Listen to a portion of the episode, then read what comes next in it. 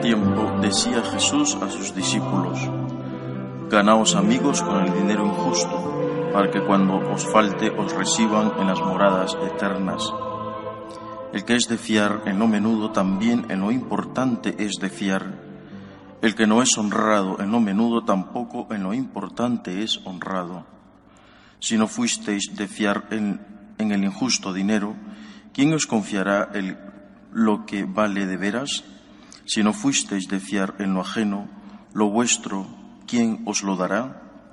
Ningún siervo puede servir a dos amos, porque o bien aborrecerá a uno y amará al otro, o bien se dedicará al primero y no hará caso del segundo.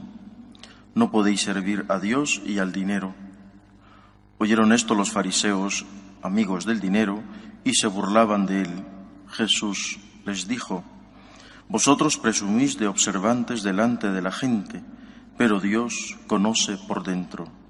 La arrogancia con los hombres, Dios la detesta. Palabra del Señor. Hoy celebramos la memoria de un santo, como he dicho al principio de la misa, un santo francés, San Martín eh, de Tours. Eh, hay que conocer algo sobre cómo distribuye la Iglesia a los santos, qué categorías tienen.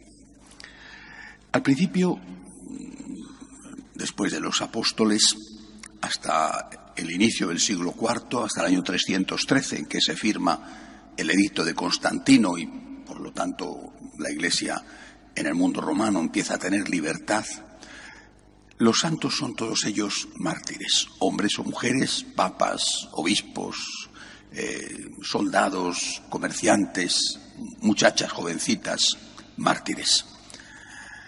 La forma de demostrar el amor a Cristo, el seguimiento del Señor, pasaba por el martirio. Eso no significa que en esos casi tres siglos, más o menos año nuestro Señor muere en el año 33 aproximadamente, hasta el año 313, no significa que no hubiera otro tipo de santos, personas buenas, heroicas, que no morían martirizados. Pero la Iglesia fijaba su atención en aquellos que derramaban su sangre por Cristo. Es la época de los mártires. Cuando termina esta situación, repito, con el emperador Constantino viene la libertad eh, a la Iglesia, después eh, sus sucesores eh, van a dar un paso más y la van a declarar religión oficial con algún vaivén, algún retroceso. Cuando termina esta situación ya no hay mártires. Y entonces la Iglesia se plantea, ya no, no, podemos tener santos. Y entra otra figura de santo, que es el concepto de confesor.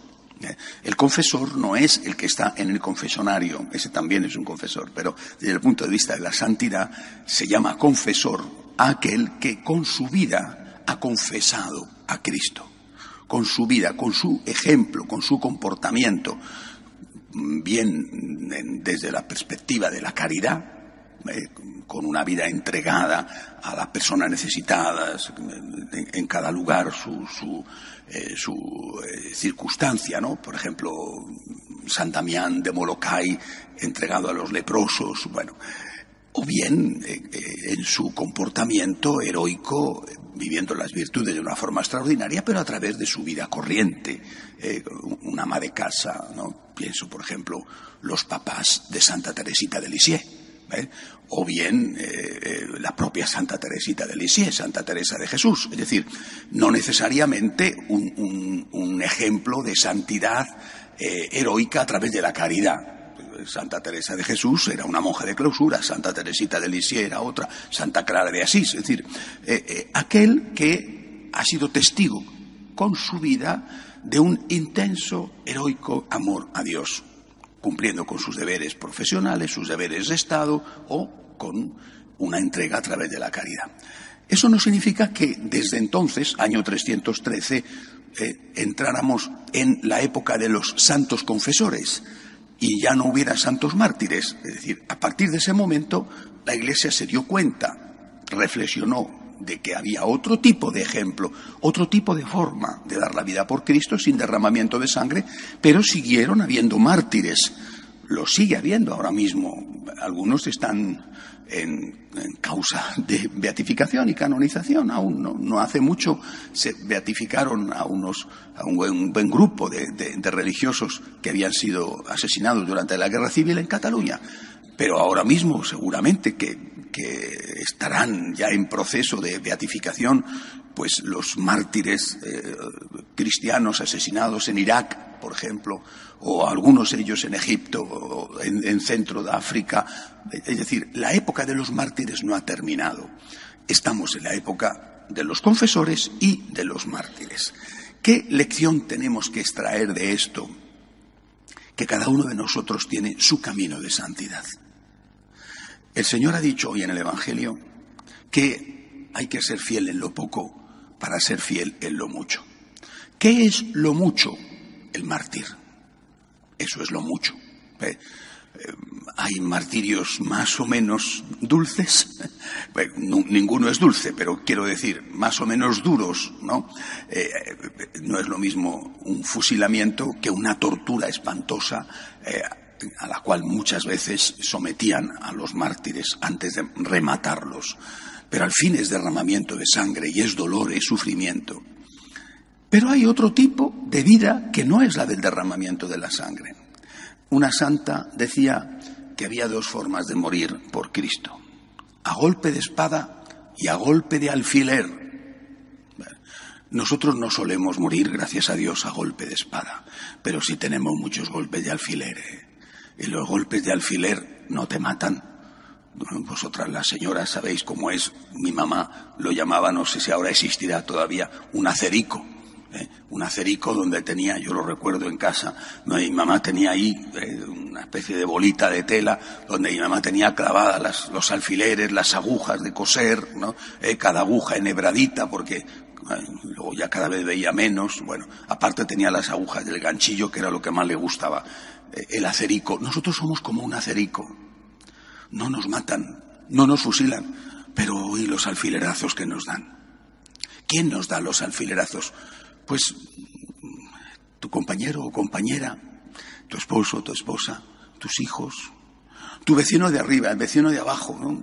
esta mañana a las seis de la mañana, como ya sabéis que donde vivo hay una discoteca, ¿en qué hora compré una casa al lado de una discoteca? Eh, pues es una cosa bestial. La discoteca ya no hace tanto ruido, pero estos jóvenes borrachos durante toda la noche, sobre todo a las seis de la mañana, cuando salen ellos y ellas hartos de vino, gritando, es una cosa penosa porque te da pena de ver cómo está ese sector de la juventud.